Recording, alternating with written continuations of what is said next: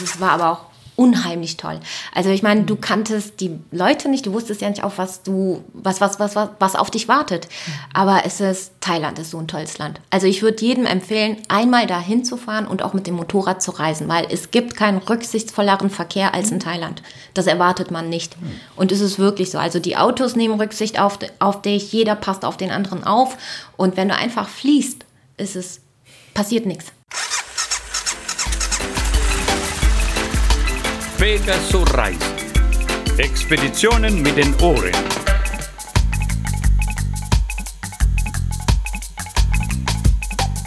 Hallo und herzlich willkommen zu Pegaso Reise, dem Podcast über Motorrad- und Abenteuerreisen. Das ist die Folge 103. Wir sind Sonja und Claudio und wir sind zu Gast im Bergischen Land bei Janan und Stefan, den Machern von Motorradreise TV. Hallo, danke für die Einladung. Ja, hallo ihr beiden. Schön, dass ihr da seid. Hallo. Schön, euch beide mal hier äh, vor dem Mikrofon zu haben. Motorradreise TV. Die Sendung für Motorradreisen auf YouTube. Genau, ihr seid jetzt mittlerweile auch schon eine feste Institution so in der Motorradreiseszene.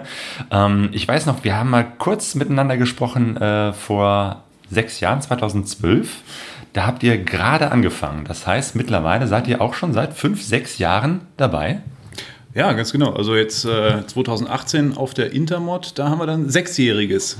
Intermod 2012, da haben wir angefangen. Ja, wie hat das denn ganz, wie hat das Ganze denn angefangen? Was war die Motivation damals für Motorradreise TV? Also Motorradreise TV ist äh, entstanden aus zwei Reisen, die ich gemacht habe. Ähm, einmal 2010 nach Kroatien mit dem Motorrad vier Wochen und ähm, 2011 eine längere Reise ganz äh, durch die ganze Türkei. Und da habe ich mein erstes YouTube-Video gedreht und ähm, habe das, äh, hab das äh, später veröffentlicht und bin dann darauf gestoßen. Es gibt noch ganz viele andere Menschen, die interessante Reisevideos von Motorradreisen auf YouTube eben veröffentlichen und ähm, habe dann diese Internetseite ins Leben gerufen, motorradreise.tv. Und da habe ich dann ähm, ja alle möglichen äh, Motorradreisen gesammelt und äh, ja eben zur Verfügung gestellt, die es auf YouTube aus verschiedenen Kontinenten eben gab. Aber eins war mir relativ schnell klar, nur mit Videos von anderen so eine, so eine Plattform zu machen. Ähm, da hatte ich wenig Lust drauf und zu dem Zeitpunkt hat einfach ein, ja, ein eigenes Magazin irgendwo gefehlt. Und so haben wir dann angefangen. Genau, ihr habt angefangen. Äh, ich weiß noch, die ersten Sendungen, kürzlich habe ich nochmal reingeguckt. Ähm, da stehst du, äh, Stefan, vor der Kamera und erzählst die ganze Zeit von wir. Und da dachte ich, ist der Typ irgendwie äh, schizophren? Wer, wer, sind denn wir? Und erst in späteren Sendungen merkt man irgendwie, Janan, dass du mit dazugehörst. Aber du warst von Anfang an dabei, hinter der Kamera. Genau, richtig, das stimmt. Aber ähm, ich war halt nie zu sehen. Deswegen mhm. hat er von wir gesprochen, weil für ihn mhm. waren wir ja zu zweit. Und ähm, ja, ich war die Kamerafrau und ja. ähm, war halt im Background. Deswegen hat man das Wir nicht wirklich gesehen. aber mittlerweile gibt es auch ein paar Folgen, wo man dich sieht. Ähm, aber wie ist eigentlich bei euch so die Aufgabenverteilung? Äh, wer macht da was? Ähm, Aufgabenverteilung, das ist, eigentlich geht alles Hand in Hand. Wenn jetzt äh, für Motorradreise TV, äh, wenn der Stefan vor der Kamera stehen muss, klar, dann bin ich mache äh, mach ich halt die Aufnahme und ähm, wenn dann aber nachher das Ganze am Schnittrechner zusammengeschnitten werden muss, ähm, macht der Stefan einen Teil, ich mache einen Teil. Ähm, wir tauschen die Datei immer wieder aus, weil mit vier Augen sieht man mehr als nur mit zwei und ähm, es, ist, es gibt keine getrennte Aufgabenteilung. Mhm. Also es ist Teamwork. Und ähm, es ist, glaube ich, auch eine, eine ganze Menge Arbeit, ähm, weil mittlerweile hat es ja doch eine sehr, sehr professionelle Qualität ähm, erreicht. Ihr macht das aber eben halt auch, oder beziehungsweise ihr habt das auch gelernt, ne? Ja, also wir haben beide, kommen beide aus dem Medienhintergrund, wir haben beide äh, Mediendesign studiert, auch an zwar an unterschiedlichen Hochschulen. Ähm, daher kennen wir uns nicht. Mein Fachgebiet war eher so Online und Marketing, aber Janan ist halt direkt schon in ihrem Studium auf Fachrichtung Film gegangen. Und das hat dann einfach gepasst, dass wir uns damit zusammentun und was machen. Mhm. Du hast Film studiert? Also nicht wirklich Film, also Mediendesign mit Schwerpunkt äh, zum Ende hin des Studiums also den Schwerpunkt auf Film gesetzt, weil ich habe irgendwann im Laufe des Studiums gemerkt, boah, das ist Filme machen, das davon träumst du. Da, da, da ist so ein Feuer entfacht in mir und dann habe ich gedacht, nein, nein, da, da, das willst du auch machen. Und als ich dann fertig war mit dem Studium, so einfach kommst du ja nicht in die Filmbranche rein. Und ähm, dann habe ich halt ganz normal in Agenturen auch gearbeitet. ja, das Klassische gemacht, bis ich dann mit Stefan zusammenkam und wir dann gesagt haben, so, jetzt machen wir mal Motorradreise TV. Und so peu à peu kam ich dann halt zu meinem Traum näher. Ja. Und ich finde, äh, das merkt man aber schon. Also ich meine, klar, man hat immer die Entwicklung von der ersten Folge bis zur Gegenwart, aber man merkt trotzdem von Anfang an, dass ihr da diese ähm, Professionalität mit reinbringt. Und wenn man mal selber irgendwie ähm, ja, auf YouTube guckt und sagt, ich möchte mir mal Videos anschauen, dann ist man ja oft frustriert, weil man so denkt, ah, da hat irgendjemand verwackelt 30 Minuten gefilmt, wie er durch die Alpen fährt, ne, dann ist das, was ihr dagegen macht, schon wirklich auch äh, viel interessanter und informativer und spannender. Ähm, ich erinnere mich wirklich auch an die ersten Folgen, wo ihr viel auch Reisende ähm, gefilmt habt, interviewt habt und auch selber die eigenen äh, Reisen. Ich erinnere mich, äh, Stefan, du warst mal irgendwann dann mit deiner Ural, war das in Schweden? Wo warst du dann nochmal und hast von einer Reise erzählt, die du da gemacht hast? Das war Norwegen, Ach, genau. Norwegen, Und ja. mit dem Uralgespann äh, habe ich meinen Freund wieder besucht, äh, seines Zeichens damals noch äh, norwegischer Uralimporteur. Und da haben wir die, äh, das Grenzgebiet ähm, Norwegen-Schweden so ein bisschen unsicher gemacht. Nördlich von Oslo, Finnskogen, eine total tolle Ecke zum Motorradfahren. Mhm. Ähm, ja, das war schon, äh, war schon eins, der, eins der Highlights. Ja. Und das Uralgespann, das äh, habe ich immer noch, das läuft und damit war ich jetzt kürzlich auch erst wieder unterwegs. Also das ist schon eine Sache, die macht äh, mächtig Ja. Laune. Genau, daran haben wir auch erkannt, dass sie hier wohnt, dass da gegenüber in der Garage irgendwie diese Ural steht, die ja schon sehr, sehr markant ist für euch. Ähm, genau, also die eigene Leidenschaft des Motorradfahrens ähm, und die, äh, die professionelle, der professionelle Umgang mit dem ähm, Video. Wobei, du hast ja damals, als ihr angefangen habt, noch gar keinen Führerschein gemacht, äh, gehabt. Du bist später noch Motorradfahrerin geworden. Genau, das stimmt. Also ähm, als wir damit angefangen haben, da hatte ich keinen Führerschein. Und wenn wir eine Tour gemacht haben oder irgendwo hingefahren sind, ähm, saß ich immer hinten drauf. Und dann habe ich gedacht, oh, ist das langweilig. Und irgendwann kriegt man auch eine Nackenstarre. Und dann habe ich gesagt, nein, du machst deinen eigenen Führerschein. Und mittlerweile genieße ich es und feiere es auch selber Motorrad fahren zu können. Also auch wenn ich zu kurze Beine habe für viele Maschinen, ist es trotzdem toll. Das mit den kurzen Beinen kennst du auch, ne? Oh ja, ich glaube, wir haben sogar Janan im selben Jahr, 2014, den Führerschein gemacht. Ich erinnere mich dran. Ähm, und es ist aber so, dass du jetzt auch ganz oft, wenn ihr so ähm, äh, Videos macht, äh, Aufnahmen macht, äh, Aufträge bearbeitet, dass du dann auch im Auto bist, ne? Und ähm, ja, von, von davon aus dann quasi deine Arbeit dann machst, ne? Genau. Also ähm, wenn wir jetzt unterwegs sind, ähm, klar, das ganze Equipment muss ja irgendwo untergebracht ja. werden. Auf dem Motorrad ist es ja schwer. Also bin ich die Autofahrerin und wenn es dann halt auch mit einem Geländewagen ins Offroad geht, da bin ich auch auf vier Rädern bin ich im Offroad sicherer als auf zwei Rädern. Also macht es auch Sinn, dass ich im Auto bleibe. Ja, und, ja, und ähm, die Strecken, die du da gefahren bist, also das ist ganz schön Hut ab. Also du hast da wirklich auch schon ganz, ganz äh, brenzlige Offroad-Passagen dann auch gemeistert. Genau, ich erinnere mich da an diese ACT-Geschichten, Ja. wo ihr da Background, wie nennt sich das, äh, Offroad-Strecken Genau. in Europa erkundet. Richtig, da waren wir, also das, das erste ACT war ja Portugal.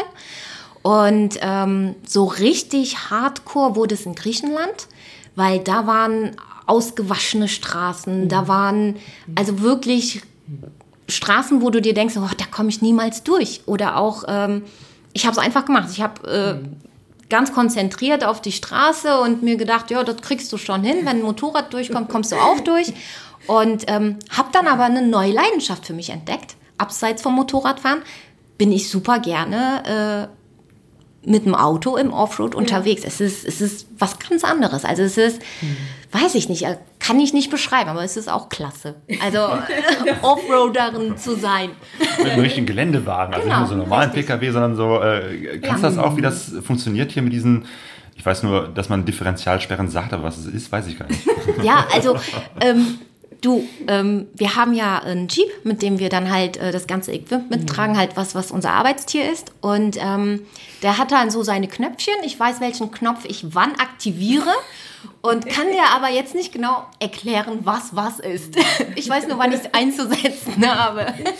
Das ist so ähnlich wie Motorradfahren. Ne? Man weiß eigentlich genau nicht, wie man das macht, aber man kommt irgendwie durch. Genau, richtig. Genau, aber ich habe jetzt auch noch eine Frage. Stefan, wie ist das bei dir? Du, du hast da schon eine ganz lange Motorradgeschichte auf dem Buckel, ne? Wann fing das bei dir an? Doch, das fing ja eigentlich schon so als, als Jugendlicher an. Äh, damals, äh, ja, damals halt irgendwie mit, mit Mofas, umgebauten Mofas äh, und, äh, und all sowas. Aber eigentlich ähm, so richtig Motorradfahren erst nach dem Studium.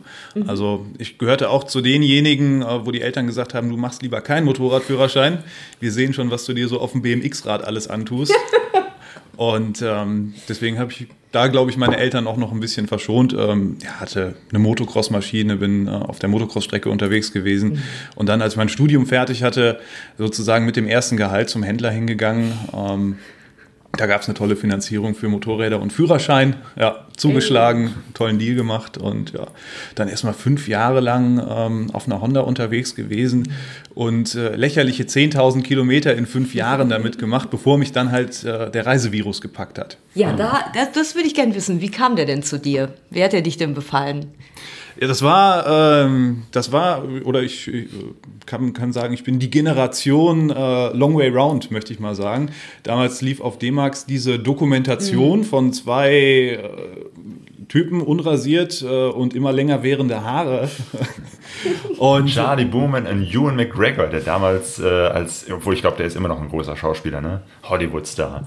Ganz genau, aber das war mir überhaupt nicht bewusst. Also ich habe diese ersten Folgen da äh, im Fernsehen gesehen und fand diese Typen einfach interessant und bin erst später darauf gekommen, Moment mal, das ist ja ein Schauspieler, Star Wars, Trainspotting äh, und all sowas. Und dann, ach ja, die Filme habe ich doch auch gesehen. Ja, und jetzt erkenne ich ihn genau, auch. So ging mir das auch. Kannte ich auch, aber ich habe gar nicht gesehen, dass der, der Typ derselbe ist, ist, der diese Motorradfahrten macht. Ganz genau. Ja, und ähm, darüber, darüber ähm, kam dann einfach diese, diese Idee, hey, so war es natürlich nicht in dem Umfang, aber da hättest du auch Spaß drauf, mhm. äh, Spaß dran. Und dann habe ich mir, habe ich meine, meine Honda FMX 650 verkauft. Ähm, also damals diese kleine Supermoto, die es von Honda gab, weil mit, ich glaube, 8 Liter Tankinhalt wäre man nicht weit gekommen und kein Gepäcksystem dran. Und habe mir dann, ähm, ja, nicht die Afrika Twin, sondern die Honda Varadero gekauft. Also, ähm, ja, wer in der Reise Branche unterwegs ist, der weiß, dass es jetzt äh, nicht unbedingt das beste Motorrad zum Fernreisen ist, aber ein riesengroßes, schweres Monstrum. Ganz genau. Es war groß, es war schwer, es hatte viel PS, es hatte Koffer dran. Ähm, ich konnte eigentlich alles draufpacken, was ich so mitnehmen wollte und dann bin ich einfach ohne mich großartig vorher ja, zu informieren, Zeitschriften zu lesen, Vorträge zu gucken, Trainings zu machen, bin ich einfach los mhm. und äh, ja. so auch dann äh, das Jahr darauf. Also das erste Jahr, wie gesagt, Kroatien, da war ich unterwegs vier Wochen mit dem Zelt, äh, das Jahr darauf dann ähm, ja, zwei Monate unterwegs in der Türkei und ähm, hatte zu dem Zeitpunkt immer noch so das Gefühl, ich bin einer der ganz wenigen auf der Welt, die sowas machen. Ja gut, äh, Motorradreisen ist ja nach wie vor eine Nische, aber wenn man die ganze Zeit äh, sich damit auseinandersetzt, so wie wir das tun, äh, hat man manchmal das Gefühl, irgendwie fährt auch jeder mit dem Motorrad um die Welt, aber ähm, naja, es ist, es ist schon was Besonderes, ne? eine, eine spezielle Szene und äh, bestimmte Menschen äh, und Institutionen, die man dann aber auch immer wieder trifft. Ja, ganz genau. Also ne, als wir dann kurz darauf mit Motorradreise TV angefangen haben und viele Interviews mit Reisenden gemacht haben, auf die Treffen gegangen sind, äh, ja, die, die einschlägigen Zeitschriften äh, dann kannten und gelesen haben, äh, da haben wir für uns dann halt ein, äh, ein, ein riesengroßes Universum an äh, Geschichten entdeckt, äh, was uns dann auch wieder weiter motiviert hat, ähm, unsere Sendung eben fortzufahren. Und so gehen uns ja halt auch die Geschichten nicht aus. Ja, und andere haben euch entdeckt. Ne? Also ich, ich fand eigentlich, dass ihr sehr schnell auch eine ziemlich große Reichweite bekommen habt und Interesse ähm, von ja, Leuten, die sagen, ja, das ist toll, was ihr da macht. Ähm, anscheinend war da wirklich auch eine Lücke. Und ähm, ja, und dann sind auch irgendwann so die großen äh, Player aus dem Bereich oder einige davon auf euch aufmerksam geworden. Ne? Also Turatec zum Beispiel oder erst Polo. Mhm. Erzähl doch mal, wie ist das gekommen, dass ihr von diesem, ja, wir machen Interviews, wir machen, ähm, äh, erzählen über unsere Reisen und dann hin wirklich auch, ja, wie sind die auf euch aufmerksam geworden? Mhm. Also wir haben ja ganz am Anfang angefangen mit Motorradreise TV so ein festes Format mhm. zu machen. Das heißt einmal im Monat, meistens hat sich so eingependelt, das erste Wochenende im Monat gibt es von uns eine Folge Motorradreise TV, immer so circa 30 bis 40 Minuten lang mit drei, vier, manchmal auch fünf verschiedenen Themen. Das war eine Reisegeschichte, das war ein Interview, das war Zubehörtest oder ein Motorradtest. Und ähm, über dieses Format, was wir, was wir da entwickelt haben, sind natürlich auch Firmen auf uns aufmerksam geworden. Und ähm, eine, einer unserer ersten Partner war dann Polo Motorrad, mit denen wir ähm, seit Anfang an dann eben auch zusammengearbeitet haben, so dass wir damit auch ähm, wieder eine Einnahmequelle für uns hatten, womit wir halt den, den Aufwand wieder irgendwo reinbekommen. Denn wir waren ja schon ziemlich viel oder relativ schnell dann ziemlich viel unterwegs, auch für die Sendung. Ähm, gerade weil halt die meisten Veranstaltungen im Motorradbereich ja immer am Wochenende Wochenende äh, stattfinden, aber wir dann auch mehr und mehr Termine reinbekommen haben, die unter der Woche dann waren. Und das mussten wir mit unserem Beruf damals irgendwie dann äh, alles unter einen Hut bringen. Und da war das schon gut, wenn wir, als wir so den ersten Partner hatten, der gesagt hat, okay, das ist uns auch was wert, wir unterstützen euch finanziell. Ja, und ähm, dann im Laufe der Zeit ist Turatec dazugekommen als, als Partner. Mittlerweile ähm, haben wir haben wir Polo nicht mehr mit an Bord, arbeiten aber noch sehr viel für Polo und mit Polo zusammen in anderen Bereichen, wo es halt für uns äh, mehr Sinn macht. Ähm, wir sind froh, dass Duratec immer noch dabei ist. Aktuell ist Sena noch mit dabei im Bereich äh, Kommunikation. Die machen diese Headsets und das ist für uns äh, ein sehr gutes Werkzeug. Ähm, dann haben wir das große Glück, dass wir aus dem Automobilbereich von Suzuki unterstützt werden mit einem Fahrzeug, was uns zur Verfügung gestellt wird für unsere Redaktionstätigkeiten.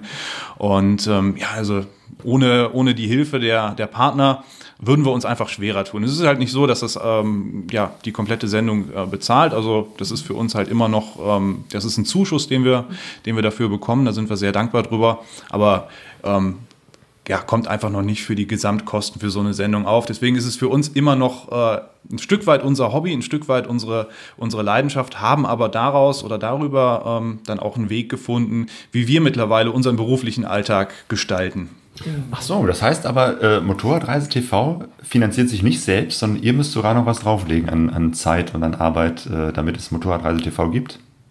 Ja, so sieht's, so sieht's aus. Also wir, wir kennen mittlerweile natürlich viele Firmen, haben ein gutes Netzwerk, natürlich auch an potenziellen Partnern und Sponsoren.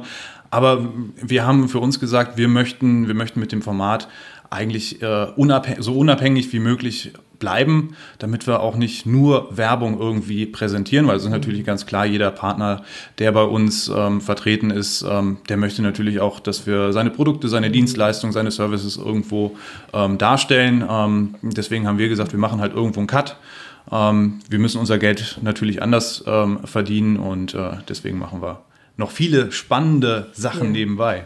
Genau. Äh, ihr habt zwischendurch eine äh, neue Firma gegründet, Rugged Frames. Und jetzt lebt ihr tatsächlich davon, dass ihr Videos von Motorradfahrten, Motorrädern ähm, dreht, äh, Werbespots. Was, was macht ihr so?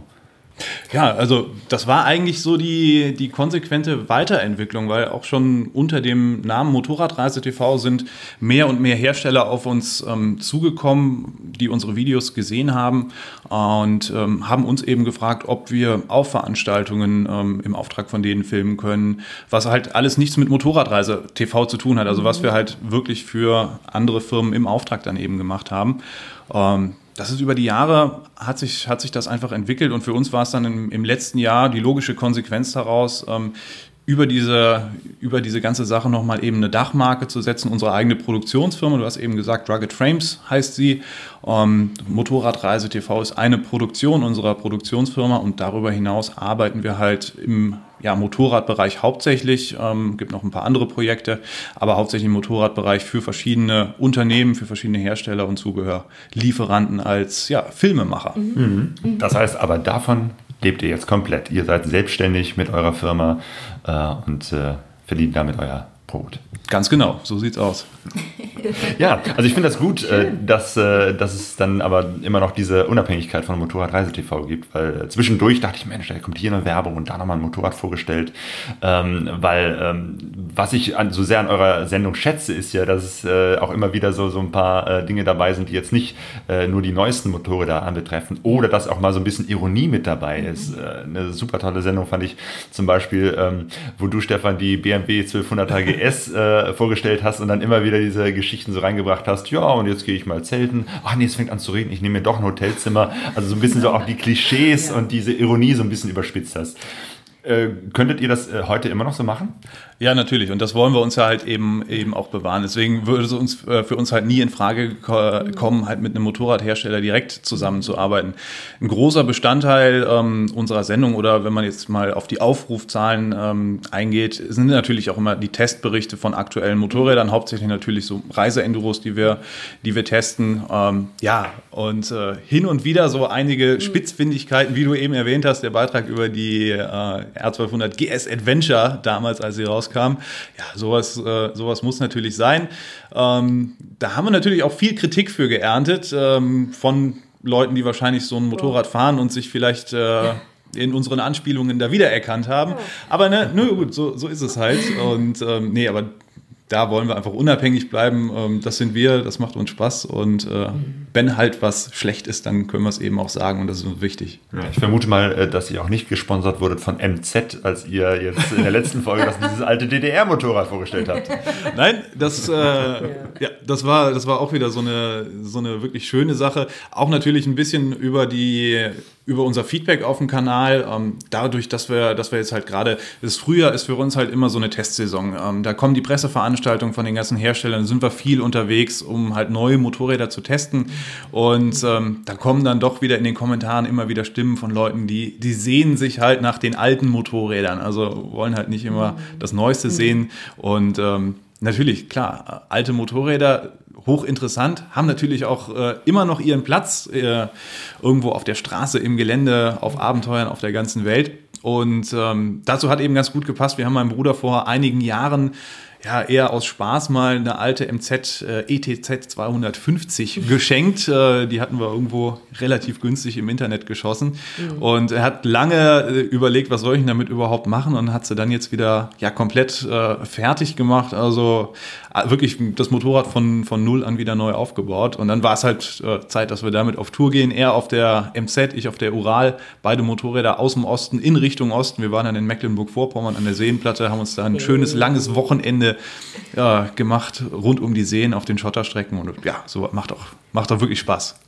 Ja, du scheinst ja aus einer motorradbegeisterten Familie zu kommen. Ich, be, ich erinnere mich jetzt an eine Folge, wo du mit deinem Vater eine ganz besondere Reise gemacht hast, ne? Ja. Erzähl mal. Ganz genau. Das, ähm, das war vor einigen, vor einigen Jahren, ähm, ja, es war um die Weihnachtszeit, ähm, saßen wir halt bei meinen, bei meinen Eltern und ich blätterte so in den alten Familienalben und dann fiel mir eben ein Fotoalbum ähm, ja, von meiner Großmutter noch in die Hände. Damals, äh, wo sie im Gogo-Roller gespannt eine Urlaubstour gemacht haben. Mein Vater, glaube ich, äh, sechs oder sieben Jahre alt zu dem Zeitpunkt.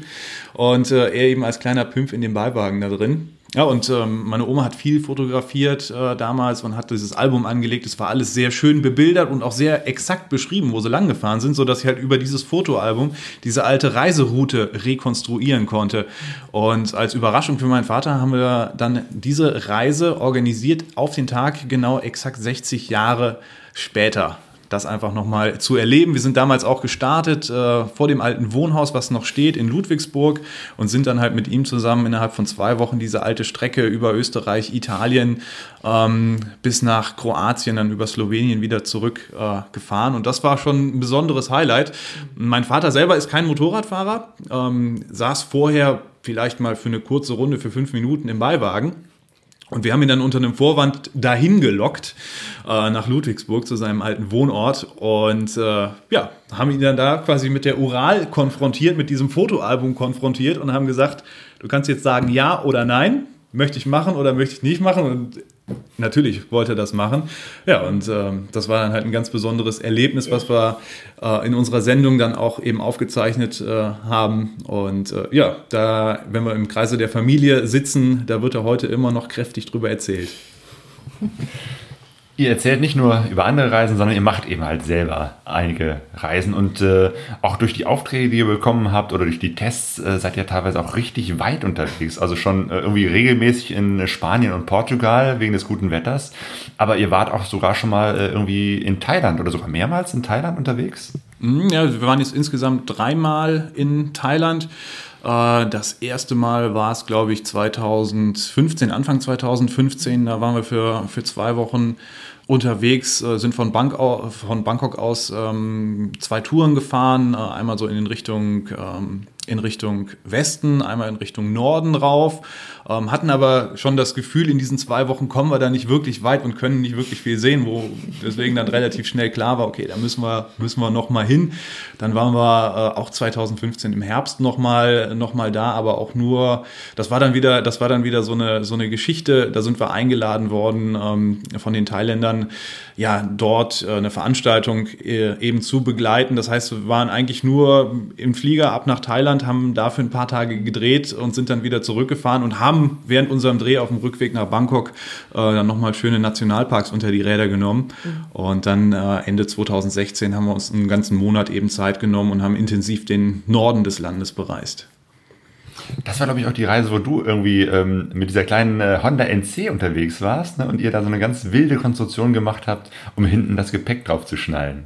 Das, ähm, das mit der Konstruktion hinten, das war, glaube ich, unsere das allererste Mal, wo wir in Thailand waren. Das war, was war das nochmal? Honda M MSX 125. 125er. 125er, genau. Wir waren ja zwei Wochen da. Und ähm, ich hatte zur Auswahl eine nagelneue Honda NC57. Und die hatte aber null Kilometer. Und dann habe ich mir gedacht, nee, du bist ja das erste Mal in Thailand, kennst den Verkehr nicht. Habe ich mir nicht zugetraut, die null Kilometer nagelneue Maschine zu fahren. Habe dann gesagt, hast du nicht, nicht irgendwas anderes, damit ich mich so eingrooven kann. Also hat er mir die 125er dahingestellt und die war klein. Habe ich mir gedacht, naja gut, mit der kommst du auch überall durch. Und ähm, da bin ich dann halt eine Woche erstmal mit der kleinen Maschine gefahren, wo, da, wo der Stefan die Konstruktion für gemacht hat. Die, die Konstruktion, ne? das muss man vielleicht mal, das muss man vielleicht mal beschreiben. Also da ist ja nur eine relativ kleine Sitzbank drauf, die auch relativ schmal ist. Natürlich auch ja, kein, keine Gepäcklösung irgendwie da drauf. Und alleine, wenn man auf dieser Maschine sitzt, dann ist die Sitzbank eigentlich schon ja komplett voll. Und, also äh, fett ist mein Hintern nicht. Das wollte ich damit ja auch nicht sagen.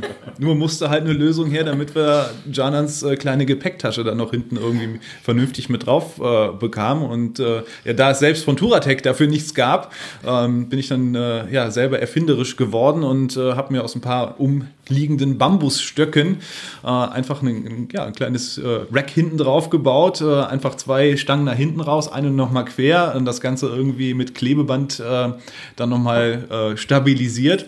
Und dann hatten wir solide Befestigungspunkte, um da hinten die kleine Gepäckrolle drauf zu bringen. Und so sind wir dann losgefahren in Thailand. Ja, das stimmt. Es war aber auch unheimlich toll.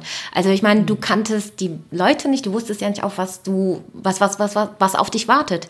Aber es ist, Thailand ist so ein tolles Land. Also ich würde jedem empfehlen, einmal da hinzufahren und auch mit dem Motorrad zu reisen, weil es gibt keinen rücksichtsvolleren Verkehr als in Thailand. Das erwartet man nicht. Und es ist wirklich so. Also die Autos nehmen Rücksicht auf, auf dich, jeder passt auf den anderen auf.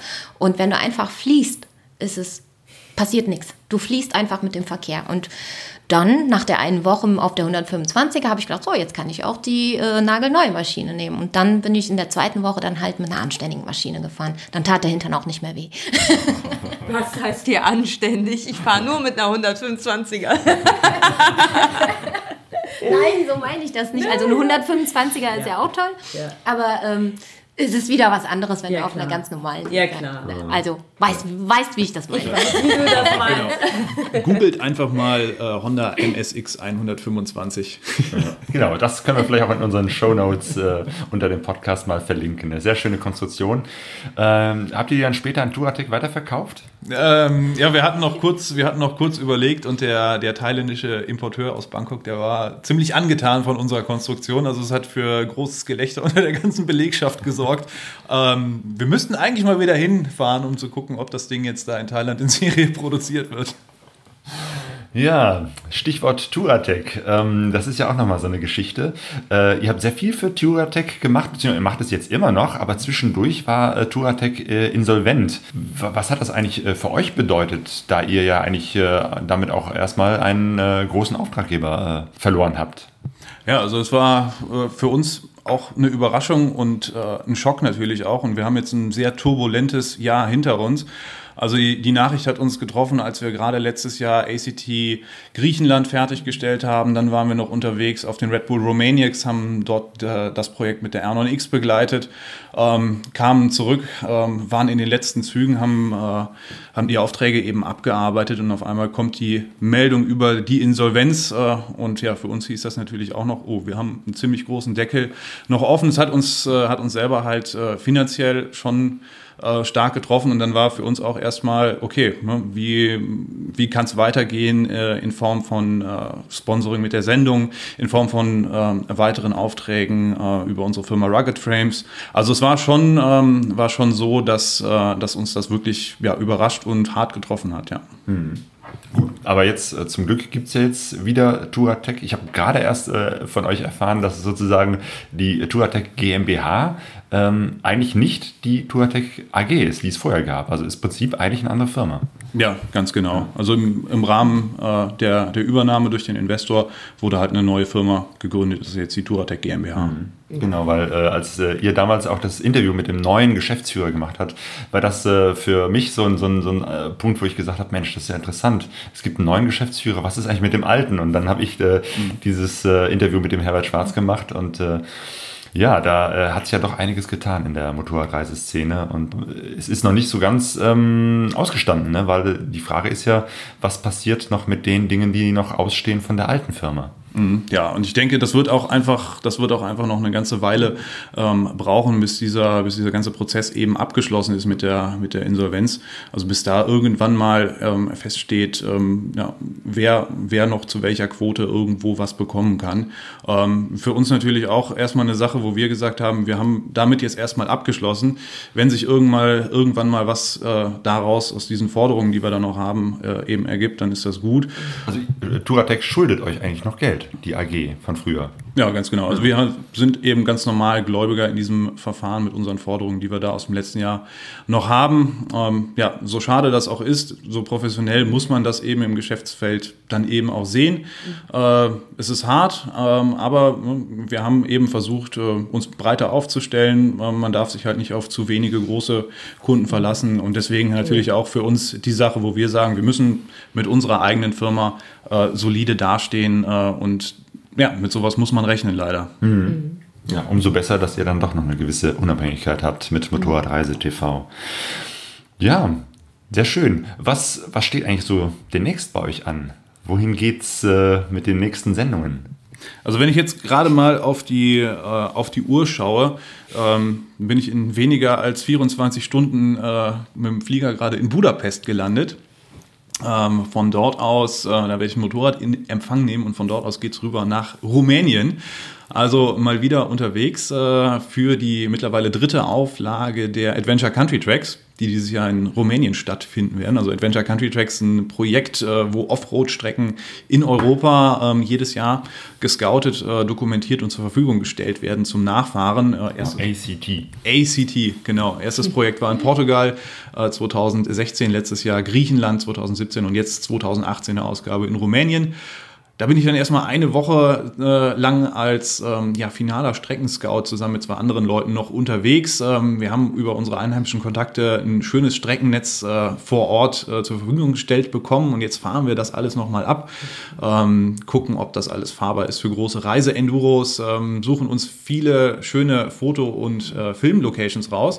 Und dann wird nämlich eine Woche später Janan dazustoßen, dann im Geländewagen und so haben wir immer beide unseren Spaß. Ich auf dem Motorrad, Janan im Geländewagen und werden dort mit einer großen Gruppe von zehn Fahrern äh, den nächsten Film drehen, nämlich für die Adventure Country Tracks in, in Rumänien. Ja, und das ist ein Projekt, äh, da haben wir uns jetzt äh, drauf gefreut, sind froh, dass es wieder stattfindet, sind wieder viele Partner und Sponsoren äh, aus der Motorradbranche dazugekommen, die das Projekt wieder unterstützen. Ja, und das ist dann jetzt erstmal unsere, unser großes Projekt, was in den nächsten Wochen ansteht. Wie viel Zeit braucht ihr eigentlich? Äh, könnt ihr das irgendwie beschreiben für so eine Sendung? Bis so eine halbstündige Sendung Motorradreise TV gedreht ist? Vom Vorbereiten über das Drehen bis zum Schneiden? Oder, oder könnt ihr irgendwie beschreiben, wie macht ihr das? Weil ich vermute mal nicht, dass ihr jetzt einfach loszieht, eine Kamera auf eine Schulter und sagt, so, jetzt gucken wir mal, was uns vor die Kamera stößt, sondern ihr habt ja vorher vielleicht schon eine Idee, ein Konzept, einen Plan. Ja, also erstmal erstmal hier nachdenkliches Schweigen. Das ist halt immer, immer unterschiedlich. Ähm, weil ja auch jede, jede Sendung ist ja nicht, oder jede Sendung ist ja, ist ja verschieden. Wir berichten von unterschiedlichen Orten über unterschiedliche Themen. Äh, ist ja nicht so, dass wir hier ähm, so ein, ja, ich sag mal, unser Studio haben, die Redaktion haben, äh, uns alles nach Plan hier einladen oder, oder wie auch immer, was wir an Gästen so haben oder an Themen so haben. Ähm, das äh, hängt bei uns natürlich immer hauptsächlich davon ab, was haben wir für Folgen. Also haben wir einen Motorradtest, äh, haben wir eine Reisegeschichte, haben wir Interviews etc. Mhm. das kann man nie so pauschal sagen. Vieles ist sehr spontan. Wo wir, ähm, wo wir einfach sagen, wir fahren irgendwo hin, machen irgendwas, entweder ein Motorradtest oder eine, eine, kurze Reisegeschichte oder ein Interview. Das sind dann so Sachen, die meistens relativ äh, spontan sind und die, die wenig Zeit in Anspruch nehmen. Ähm, dann gibt es natürlich äh, Sachen wie Motorradtests, die benötigen einfach ein bisschen mehr Vorbereitung. Äh, die ganze Technik, die dahinter steckt, ähm, das Motorrad eben auch ausgiebig fahren, mhm. ähm, die Aufnahmen dazu zu machen. Da ist man dann teilweise schon mehrere Tage für unterwegs. Ja, und ähm, die größte Arbeit hängt dann natürlich äh, hinten dran, ähm, nachdem man gedreht hat, nämlich das Schneiden, das Nachbearbeiten, ähm, alles, was dazugehört, nämlich am, am Rechner. Und das verschlingt ähm, für so eine halbstündige Sendung schon mehrere Tage. Und, mhm glaube, jeder, der, der mal angefangen hat, irgendwie von seiner GoPro so ein paar Videos zusammenzuschneiden, der kann sich daran erinnern, wie lange das vor allem am Anfang dauert. Natürlich wird man mit der Zeit schneller. Äh, Wäre auch blöd, wenn wir das nicht wären, äh, würden. Und äh, ja, aber das steckt halt schon wirklich ähm, für so eine Sendung ähm, mehrere Tage Aufnahme, teilweise mehrere Tage Vorbereitung und dann auch mehrere Tage Schnitt im hinten dran. Ja. Ja, und jetzt mal so ganz privat gefragt, was habt ihr denn da so für Wünsche oder wirklich auch konkrete Ziele, was so Reisen angeht? Sei es jetzt mit den Motorrädern oder auch mit dem Geländewagen. Äh, keine Ahnung, was ist da so bei euch äh, in nächster Zeit so geplant? Also es ist äh, für mich irgendwie im Moment spannend, mehr in Europa zu machen, äh, weil Europa halt unheimlich viel zu bieten, wo wir noch gar nicht waren. Also bevor es jetzt wieder zu wirklich exotischen, weiten Zielen geht, ähm, wollen wir uns noch mal ein bisschen in Europa rumtingeln. Ähm, den Osten finde ich sehr interessant. Ähm, jetzt für den anstehenden äh, Herbst, Winter sicherlich die ein oder andere Sache wieder äh, Spanien, Portugal. Ähm, Spanien muss ich mittlerweile sagen, wir sind wirklich sehr oft da und ähm, es ist, finde ich, immer noch in Europa ein sehr unterschätztes Motorradreiseland, weil es ist so abwechslungsreich. Es hat tolle Straßen, tolle Strecken. Ähm, also in Spanien kann man sich wirklich lange, lange mit dem Motorrad aufhalten und viel Spaß haben und das eben meistens mit gutem Wetter. Ne? Ja, das stimmt kann ich äh, nichts zufügen. Ihr arbeitet zusammen seit vielen Jahren. Ihr seid aber auch so ein Paar. Äh, ist das nicht manchmal schwierig, dass man so viel Zeit miteinander verbringt, äh, also auch eine so ähm, anspruchsvolle Arbeit miteinander macht, ähm, dass man sich da so manchmal auch ein bisschen gegenseitig auf den Sack geht? Also, das äh, fragen eigentlich viele Leute, weil wir ja wirklich 365 Tage lang 24 Stunden aufeinander hocken und zusammenarbeiten. Aber erstaunlicherweise ähm, klappt es gut. Also klar kläffen wir uns mal kurz an, weil jeder von uns ist, hat ja seine eigenen Vorstellungen manchmal, wie eine Umsetzung ist oder und, und, und. Und dann gibt es mal kurz so ein Klack, Klack, Klack, Klack, Klack und dann ist vorbei. und dann lachen wir wieder, weil ähm, wir sind aber auch beide sehr harmoniebedürftige Menschen. Also ähm, wenn dem einen was nicht passt, dann zieht er sich eher zurück kurz so ne, arbeitet seinen Ärger für sich aus und kommt dann wieder zurück, dann sieht die Welt wieder gut aus und so denke ich, klappt es bei uns, oder? Oder sehe ich das anders? eigentlich ganz selten mal Momente, wo, wo wir uns irgendwie aus dem Weg gehen müssen oder wollen. Also ja. das ist, kommt wirklich ganz, ganz selten vor. Und von daher, äh, ja, immer wieder, immer wieder schön, dass mhm. es klappt. Also es ist halt nicht so, dass dass wir uns fragen, äh, wie, wie funktioniert das eigentlich, wenn wir die ganze Zeit aufeinander hocken, sondern es ist eher so die Frage, wie funktioniert es, wenn wir mal nicht aufeinander hocken. also wenn, wenn ich mal ein Wochenende äh, alleine irgendwo weg bin, wie jetzt zum Beispiel mit meinem Bruder oder so, mhm. das sind dann eher für uns die ungewohnten Situationen. Ne? Und alles andere ist, äh, ja, das gehört zu uns. Ja. Aber das hört sich doch so an, als ob wir uns darauf verlassen können, dass es von euch in den nächsten Jahren auf jeden Fall weiterhin sehr viel zu sehen und zu hören gibt. Das ist schön. Jo, Janan, Stefan, ganz, ganz herzlichen Dank für dieses Gespräch. Ja, ja schön, schön, dass ihr da wart und äh, mit uns das Gespräch geführt habt. War schön. ja, und ähm, das Bergische Land, äh, wo ihr gerade hier seid, ähm, ja, ist natürlich auch eine schöne Motorradecke, die man genießen kann. Ähm, und wenn wir aus Rumänien wieder da sind, dann lasst uns doch mal eine Runde hier zusammen drehen. Oh ja, das machen wir. Wir sind nämlich jetzt mit dem Auto da, weil Sonjas Motorrad immer noch keinen TÜV hat. genau, das holen wir dann nach, wenn ich wieder TÜV habe. Ja, ein paar Links zu Motorradreise TV und dem, was ihr so erzählt habt, findet ihr bei uns in den Show Notes.